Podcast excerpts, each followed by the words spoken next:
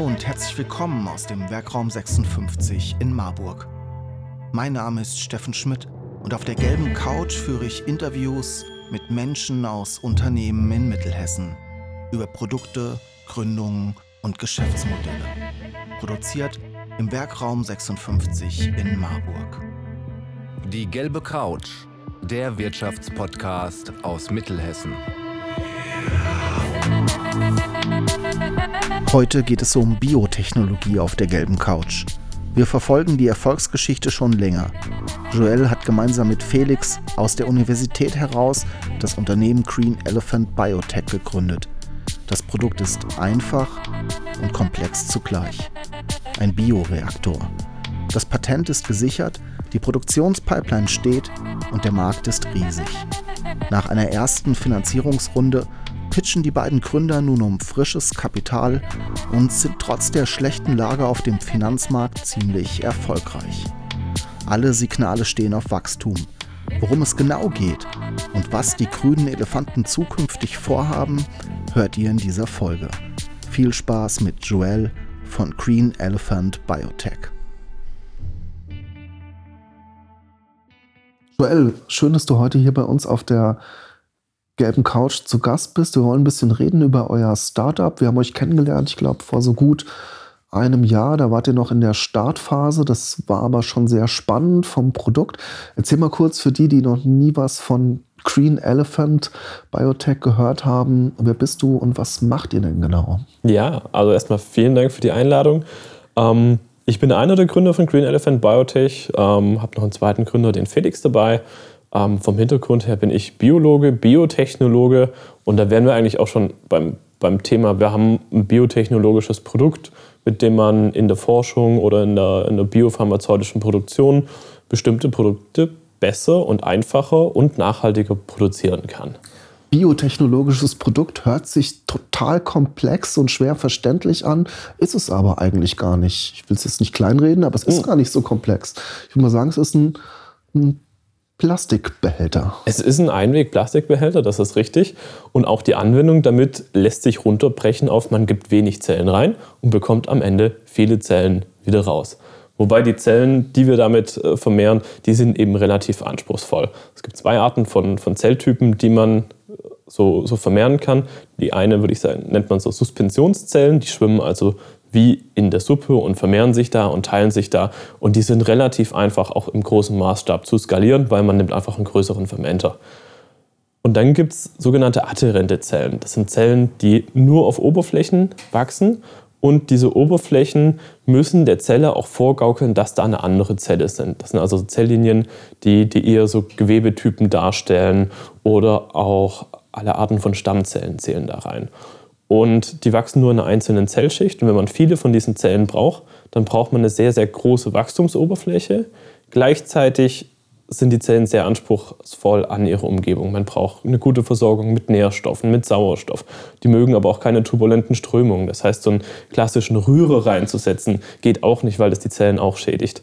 Und da haben wir eine Lösung gefunden, dass so ein bisschen die, die Vorteile von den verschiedenen Produkten, die aktuell auf dem Markt sind, vereint, ohne die Nachteile zu übernehmen.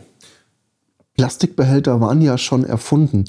Äh, du deutest es gerade schon an, ihr braucht viel Oberfläche. Wie sieht denn euer Plastikbehälter aus? Beziehungsweise was unterscheidet den von den Plastikbehältern, die, die in dem Bereich vorher verwendet wurden? Genau. Was man heute klassisch verwendet, ist ein sogenannter Wannenstapel. Kann man sich vorstellen wie überdimensionierte Petrischalen von denen man 10, 20 Stück übereinander geschweißt hat. Und durch so Kanäle sind, die, sind diese einzelnen Petrischalen miteinander verbunden. Und wenn man die mit einem Roboter auf drei Achsen kippt, dann kann man da die, die Nährflüssigkeit entsprechend drin verteilen oder wieder rausnehmen, wenn, wenn die verbraucht ist. Und wenn man die Zellen am Ende ernten möchte, muss man ein bestimmtes Enzym draufgeben, das die Zellen von der Oberfläche abschneidet.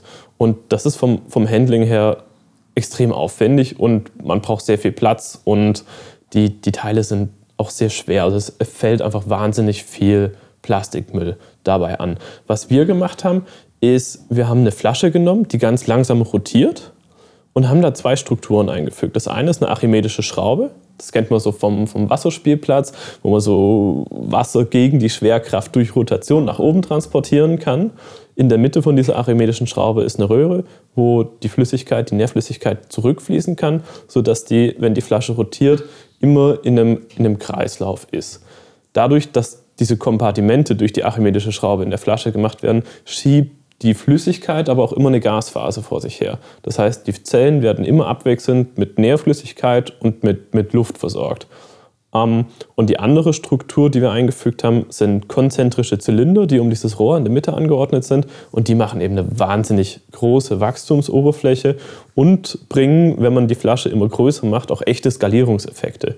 Weil bei den, den klassischen Wannenstapeln, wenn ich doppelt so viel Oberfläche nehme, habe ich trotzdem, sag ich mal, keinen, keinen wirtschaftlichen und keine, keine technische Skalierung, sondern einfach nur, nur ein, ja, ein Outsourcing oder ein Upnumbering letztlich.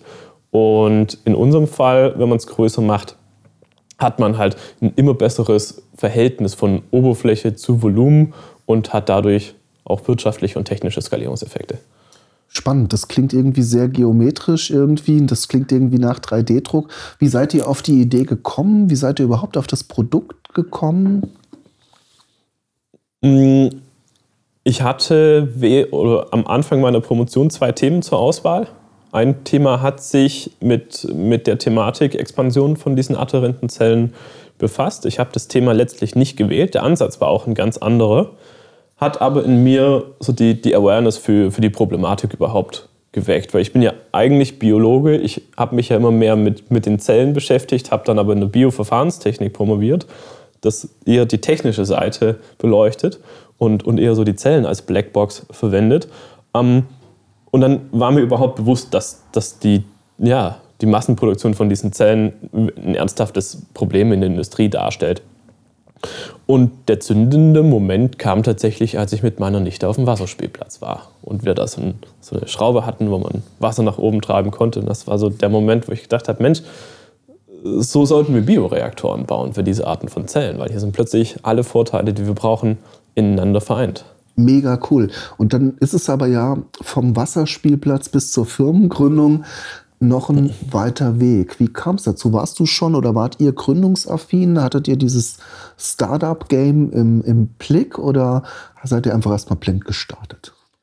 Ähm, es war, ja, also Felix hatte da, war, war da schon ein Stück weiter als ich. Felix hatte schon mal ein Startup gegründet, eher im Mobilitätsbereich. Ähm, ich hatte mich mit dem Thema Gründung auch ein bisschen auseinandergesetzt, aber dadurch, dass, dass ich eher den, den wissenschaftlichen Hintergrund hatte, ähm, war das so ein, ja, das ist ein Ding, dass, dass Wissenschaftler oder Ingenieure auch, auch gründen, statt eine akademische oder industrielle Karriere zu machen. Was das konkret heißt, wusste ich zu diesem Zeitpunkt noch nicht. Der Weg zur Gründung war dann aber auch erstmal über Prototyping, eine Patentanmeldung, und das war so der, der Startschuss, als, als klar war, okay, man, man kann es tatsächlich relativ einfach patentieren. Äh, die Idee hatte noch keiner vorher. Da kam dann natürlich sehr schnell die Frage auf, was macht man damit? Lizenziert man es irgendwie aus oder gründet man? Und ich dachte, das ist so die Gelegenheit, die, die hat man vielleicht nur einmal, dass man wirklich ein starkes Patent mit einem starken Produkt zum richtigen Zeitpunkt im Markt hat. Und dann ging es steil Richtung Gründung. Wie seid ihr vorgegangen? Ihr hattet ja, wie du schon sagst, es gab vielleicht ein bisschen Gründungsvorwissen. Habt ihr profitiert hier von dem Ökosystem? Gab es irgendwelche Institutionen, äh, Beratungen, die ihr in Anspruch genommen habt, Communities, auf die ihr zurückgreifen konntet, die euch in der Gründungsphase weitergeholfen haben? Genau, also der erste Ansprechpartner war das äh, Ressort Tech Transfer an der THM. Da hatten wir ja sowohl Hilfe, also die THM hat das Patent für uns damals angemeldet persönlich so einen Patentanwalt zu bezahlen, äh, ist, ist als Doktorand auch, auch vom Budget her gar nicht möglich.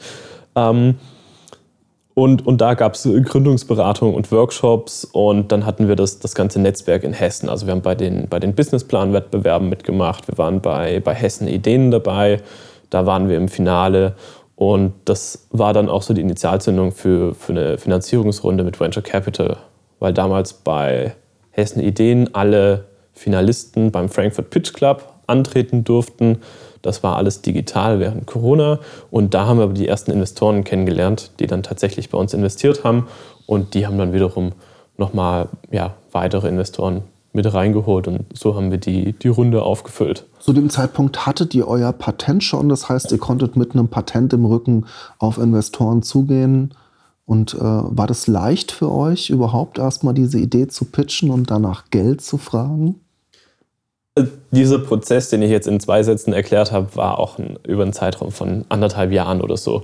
Ähm, man, man, geht da am Anfang sehr naiv ran und, und äh, kriegt aber immer wieder Pitch-Workshops und, und Unterstützung, wie bei euch im Pitch-Deck auf. Und da sind wir reingewachsen. Ähm, ich glaube, dadurch, dass dass das alles irgendwie während Covid passiert ist und alles digital war, war die Hürde für, für uns ein bisschen niedriger, als wenn man A, überall hinfahren muss. Investoren sind ja doch auch über Deutschland oder Europa verteilt. Ähm, ist natürlich sehr viel angenehmer, einen Pitch in einer halben Stunde zu machen, als jedes Mal einen ganzen Tag dafür aufzuwenden. Wir, wir hatten ja auch Jobs nebenher.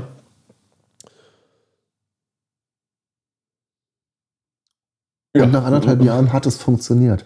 Und ihr hattet, es war eine, eine Pre-Seed-Runde oder war es eine Seed-Runde oder wie hat sich das genau genannt? Genau, das, das war eine Pre-Seed-Runde.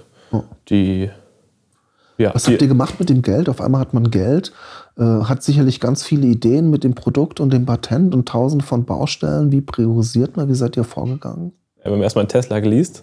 Nein. ähm, was wir gemacht haben, ist, wir haben, wir haben ein kleines Team an, an Wissenschaftlern und Ingenieuren aufgebaut, haben uns in ein Labor mit reingesetzt und ja, haben erstmal das Produkt fertig entwickelt, weil zu dem Zeitpunkt, wo wir die Finanzierungsrunde gemacht haben, war es ja erstmal nur ein funktionierender Prototyp. Und das Ganze zu einer Serienreife zu, zu bringen, das war das, was, was eigentlich dieses Jahr gelaufen ist, dass wir geschaut haben, dass das Produktionsverfahren optimiert wird, dass die Oberfläche so modifiziert wird, dass die Zellen da wirklich gut dran, dran haften und wachsen. Ähm, Qualitätsthemen mussten wir von vornherein anfangen, dass wir schauen, äh, ja, dass, dass die, die Rohstoffe, aus denen wir unser Produkt machen, entsprechende Zertifikate haben. Also die, diese ganzen Themen, das war so das Wichtigste. Es war sehr, sehr produktgetrieben, was wir im ersten Jahr gemacht haben. Und das andere, was jetzt so im, im zweiten Halbjahr einen großen Teil der, der Zeit und der Energie äh, beansprucht hat, war tatsächlich an die Öffentlichkeit zu gehen, das Produkt vorzustellen, äh, in, in, in Pre-Sale zu gehen. Und wir waren viel auf Fachkonferenzen, wir waren auf Messen, teilweise in Deutschland, teilweise im Ausland. Und ja, haben, haben überall einmal gesagt, hi, hier, hier sind wir. Das heißt, ihr wart sehr aktiv, erstmal ähm, sehr Produkt, habt euch Feedback eingeholt, seid ihr auch auf Unternehmen zugegangen, wie haben die euer Produkt im ersten aufgenommen, haben die gesagt, ah cool, was die Jungs da machen, machen wir auch? Ja, tatsächlich. Also im, im, im Großen und Ganzen war die, das Feedback sehr, sehr, kam, ist auf sehr offene Ohren gestoßen. Ähm, wir haben, wie ich es ihm vorhin erklärt habe, einen Stand der Technik in der Industrie für diese Art von Zellen, der 20, 25 Jahre alt ist, wo Prozesse teilweise noch älter sind und wo man sich heute wünscht, dass man mehr Automatisierung und auch mehr, mehr Sensorik und dadurch Prozesskontrolle bekommen kann. Und das bieten wir letztlich alles in dem nächsten Entwicklungsschritt dann auch mit an. Und auch dadurch, dass die Idee so simpel war, und jeder sofort versteht, wie es eigentlich funktioniert, haben wir da sehr, sehr positives Feedback bekommen. Was sind denn potenzielle Kunden? Beschreibt das mal. Ist es die Pharmaindustrie im Allgemeinen? Biotechnologie? Ist hier der Standort Beringwerke in Marburg für euch interessant? Oder ist es auch für euch von Vorteil, dass hier die Pharmaindustrie ansässig ist? Mm, also ein großer Vorteil, den, den der Standort Marburg vielleicht mit sich gebracht hat, ist, dass ich selbst auch vor der Gründung etwas mehr als zwei Jahre in einem der Pharmaunternehmen hier gearbeitet habe und auf der Kundenseite genau diese Arbeit gemacht habe, also die Prozessimplementierung und die Qualifizierung von dem Produkt ähm, und, und somit halt genau weiß, welche Anforderungen ein Kunde an unser Produkt mit ranbringt. Wir haben uns sag mal, vom, von der Kommunikation her direkt international aufgestellt. Ähm, wir reden auch mit, mit Menschen in Marburg, aber wir, wir sehen eigentlich unsere Zielgruppe schon weltweit. ähm, eigentlich auch mit dem USA, mit den USA als, als größten wie, wie Markt. Wie groß ist der Markt für euer Produkt? Ähm, wir hatten für, für diese Art von Zellkulturgefäße war der Markt letztes Jahr, ich meine so etwa 5,5 Milliarden US-Dollar und der Markt wächst aber auch sehr stark. Also wir haben so zweistellige Wachstumsnummern, also den KGA von, von 10 bis 12 Prozent, also eine Verdopplung von alle ja, sechs bis sieben Jahre. Hm. Das ist ein sehr, sehr schnell wachsender Markt. Springen wir mal, Dezember 2022. Wie ist euer Stand jetzt? Du hast im Vorgespräch angedeutet, ihr seid deutliche Schritte weiter. Wir sind deutliche Schritte weiter. Wir haben äh, ja, die technischen Entwicklungen quasi abgeschlossen. Wir sind wirklich nur noch in der Charakterisierung, hier und da vielleicht noch ein bisschen in der Optimierung. Wir haben einen Lohnhersteller gefunden, der das Ganze schon GMP-compliant für uns produzieren kann. Sagst du, wo ihr das macht? Wo ihr das produziert? Äh, das ist in Süddeutschland. Verstehe. Also in Deutschland? Ja, okay. genau. Das, da haben wir jetzt natürlich auch, auch mit den aktuellen politischen Entwicklungen darauf geachtet, dass wir unsere komplette Supply Chain in Europa basiert haben. Ich glaube, fast jede Branche hat die Lieferprobleme mitgekriegt oder wenn es nur der Filter an der Heizung war als, als Privatperson. Äh, deswegen dachten wir, möglichst auf, auf Seewege und lange Lieferketten verzichten. Das heißt, wirklich von der Erzeugung des Rohmaterials über die Produktion, über die Nachbehandlung, Verpackung, Sterilisation passiert alles in Europa. Du willst dich als Experte positionieren und deinen eigenen Podcast starten? Dann melde dich zu unserem kostenlosen Info-Event an. Wir geben dir die wichtigsten Fragen mit auf den Weg, die du dir zum Start deines Podcast-Projektes beantworten solltest. Geh einfach auf www.wr56.de. Hier kannst du dich für den nächsten Info-Workshop anmelden. Wir freuen uns auf dich. Und jetzt hast du mir im Vorgespräch gesagt, guck dir, wie es weitergeht. Ihr seid jetzt in der ready für die Serienproduktion, ihr habt schon ausgeliefert und ähm, braucht jetzt wieder Geld und seid in der, das heißt, braucht Geld, ihr guckt nach Investoren, die euch jetzt weiterbringen können. Wie sehen die nächsten Schritte da aus? Ja, ganz genau. Äh, nach, nachdem das erste Jahr jetzt sehr, sehr produktfokussiert war, wollen wir nächstes Jahr auch, auch sagen wir, uns in allen anderen Bereichen professionalisieren und, und stärker ausbauen und wachsen. Das heißt, wir machen jetzt aktuell eine Seed-Finanzierungsrunde, die werden wir in Q1 23 abschließen und dann stellen wir eigentlich in allen Bereichen ein. Das heißt, wir werden eine professionelle Marketingabteilung aufbauen, wir werden unser äh, Messen- und Konferenzteam entsprechend aufstellen, um, um da noch mehr bedienen zu können. Wir werden ein richtiges Sales-Team haben, sowohl mit klassischen Salespeople als auch äh, Wissenschaftler, die da unterstützen, weil die Kunden ja am Ende auch immer Wissenschaftler sind. Das heißt, die brauchen auch direkt ein entsprechendes Gegenüber. Und, und dann natürlich die ganze Administration, HR und auch das, das Labor- und Entwicklungsteam werden wir weiter verstärken. Also wir sind momentan sieben Leute in der Company und wir werden nächstes Jahr so auf 15 bis 18 Personen dann entsprechend uns vergrößern. Sehr cool. Ähm, wie funktioniert das? Wie bringt ihr euer Produkt an den Mann, an die Frau? Du sagst, es sind Wissenschaftler. Ich denke, Pharmaunternehmen sind eher behäbige äh, Unternehmen, auch gerade was die Prozesse und was möglicherweise den Einkauf oder das Implementieren von neuen Technologien angeht. Was bedeutet das für euer Marketing, für euer Vertrieb? Ähm, es, es, gibt ganz, ganz verschiedene Kanäle, die, die wir bedienen und bedienen werden. Eben meinte ich schon, Messen und Fachkonferenzen haben wir dieses Jahr schon einiges gemacht. Das funktioniert auch sehr gut, weil da natürlich, sage ich mal, das Who is Who der, der Industrie zusammenkommt. Ähm, was wir noch machen oder eine Kundengruppe, die für uns eigentlich die wichtigste ist, sind Kunden, die ihr Produkt noch nicht kommerzialisiert haben, sondern aktuell noch in klinischen Phasen, also in der Entwicklung sind. Denn ähm, wenn ein, ein Therapeutikum zugelassen ist, dann muss auch der Produktionsprozess entsprechend qualifiziert und zugelassen sein. Hm. Das ist ein relativ hoher Papieraufwand, der da zu tun ist. Und wir fokussieren uns aktuell auf, auf Kunden, die eben noch keinen Prozess zugelassen haben, sondern diese Arbeit in der Zukunft noch machen müssen. Das heißt, wir schauen tatsächlich in, in klinische Studien rein, wer arbeitet gerade mit welchen Zellen und, und, sprechen diese Unternehmen an. Denn die suchen momentan nach der besten technischen Lösung und haben nicht diesen hohen Wechselaufwand, wenn sie von einem anderen System auf unser System wechseln wollen würden. Was noch wichtig ist und zu verstehen ist, ist, dass auch wenn unsere Kunden große Konzerne sind, meistens die, die Ingenieure und Wissenschaftler, die tatsächlich ganz, ganz nah am Prozess dran sind, diejenigen sind, die entscheiden, mit welchen Systemen sie arbeiten wollen. Und da kommt das, das Thema Nachhaltigkeit jetzt auch sehr stark bei uns ins Spiel. Ähm, denn wir machen unser Produkt ja deutlich nachhaltiger als die Systeme, die momentan auf dem Markt sind. Das kommt zum einen dadurch, dass das System an sich kompakter ist, was auch die technischen Vorteile bringt, bedeutet aber auch, dass wir rund 90 Prozent Material einsparen im Vergleich zu so einem Wannenstapelsystem. Das heißt, der Plastikmüll, der nachher anfällt, ist viel, viel weniger. Und der Plastikmüll, den wir produzieren, ist ein biobasierter oder ein pflanzenbasierter Kunststoff, ähm, der, der eine sehr viel bessere CO2-Bilanz hat. Denn dieser ganze Pharma- oder Labormüll, der entsteht, kann nicht recycelt werden, aufgrund der, der biologischen Rückstände, die da drin sind. Das heißt, der wird verbrannt.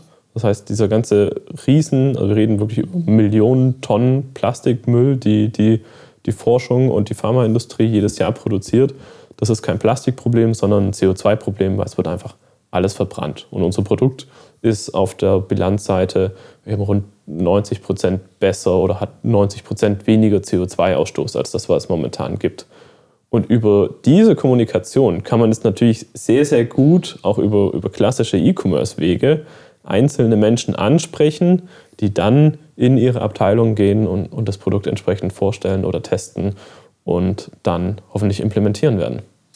Das hört sich spannend an, weil das klingt so, als wenn ihr einmal drin seid, dann seid ihr einmal drin im Prozess sozusagen, was ja auch dann ähm, für die Customer Lifetime Value ziemlich gut ist, würde ich behaupten. Ja, genau. Vom, vom Geschäftsmodell her ist es tatsächlich, ja, äh, wir haben relativ lange Sales-Zyklen, aber wenn ein Kunde seinen Prozess mit unserem Produkt implementiert hat, muss er unser Produkt ja für, für jede Charge neu kaufen. Und der, der Wechselaufwand ist, ist enorm hoch. Das heißt, ein, ein Kunde wird, wird den Prozess 10, 15, vielleicht 20 Jahre nicht mehr anfassen und jede Woche unser Produkt neu bestellen. Das heißt, wir sind eigentlich wie in so einem Abo-Modell wie bei Adobe oder Salesforce oder sonst was wo, oder SAP. Niemand, der SAP implementiert hat, wird das so schnell anfassen und was anderes reinholen.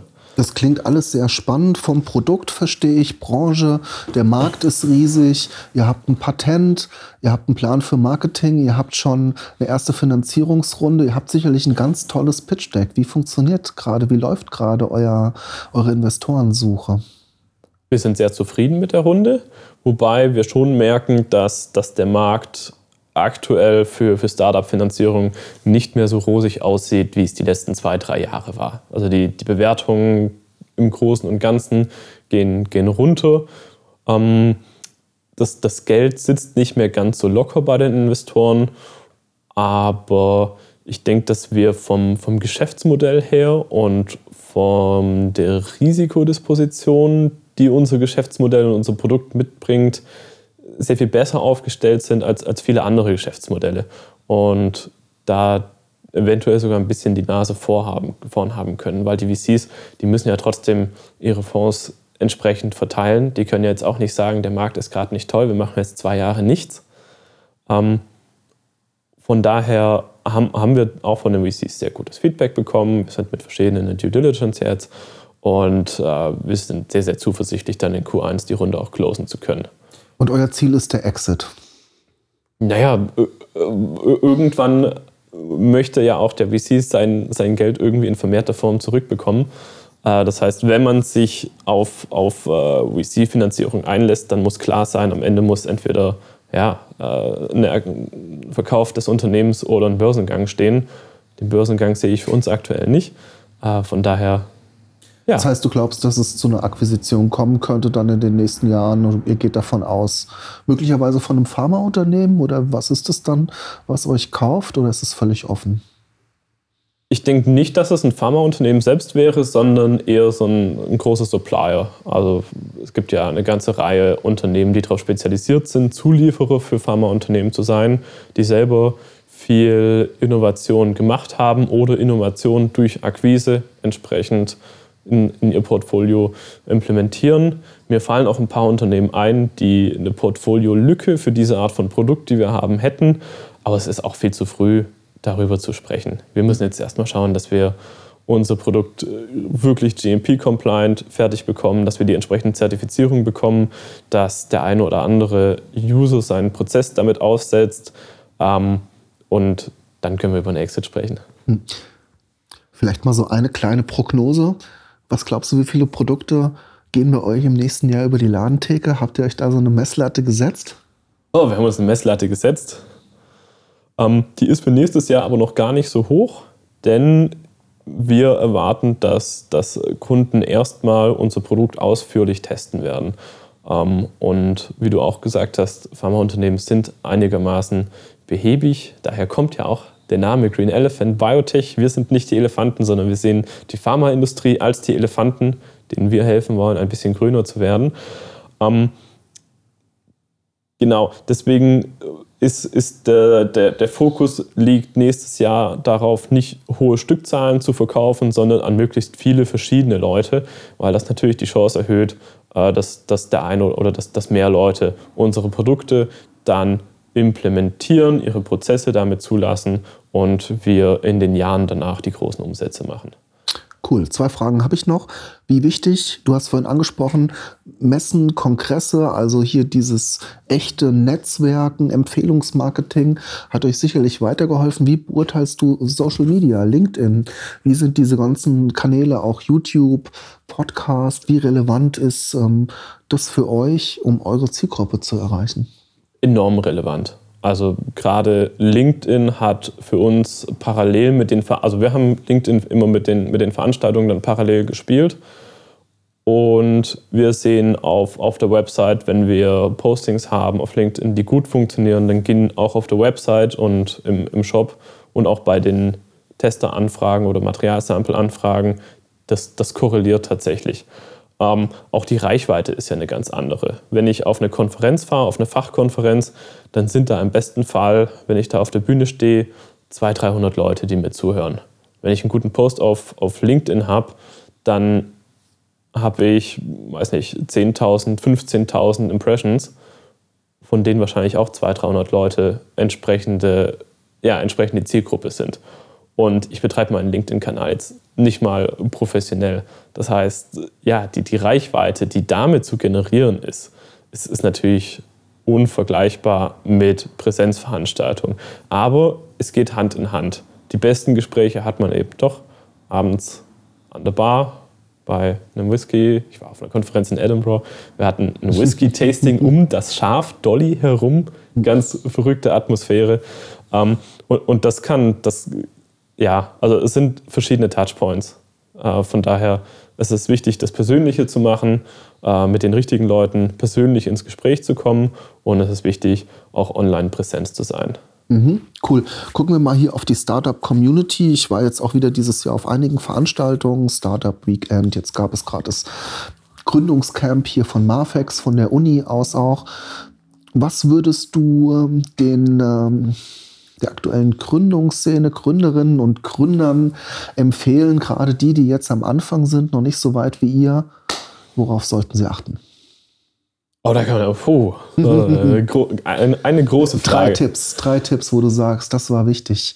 Drei die letzten, Tipps. Die letzten okay. Monate, Jahre. Ähm, mit, mit das Wichtigste ist, wirklich zu verstehen, wer möchte mein Produkt kaufen und ist er wirklich bereit, Geld dafür auszugeben und bietet das einen echten Mehrwert für den Anwender.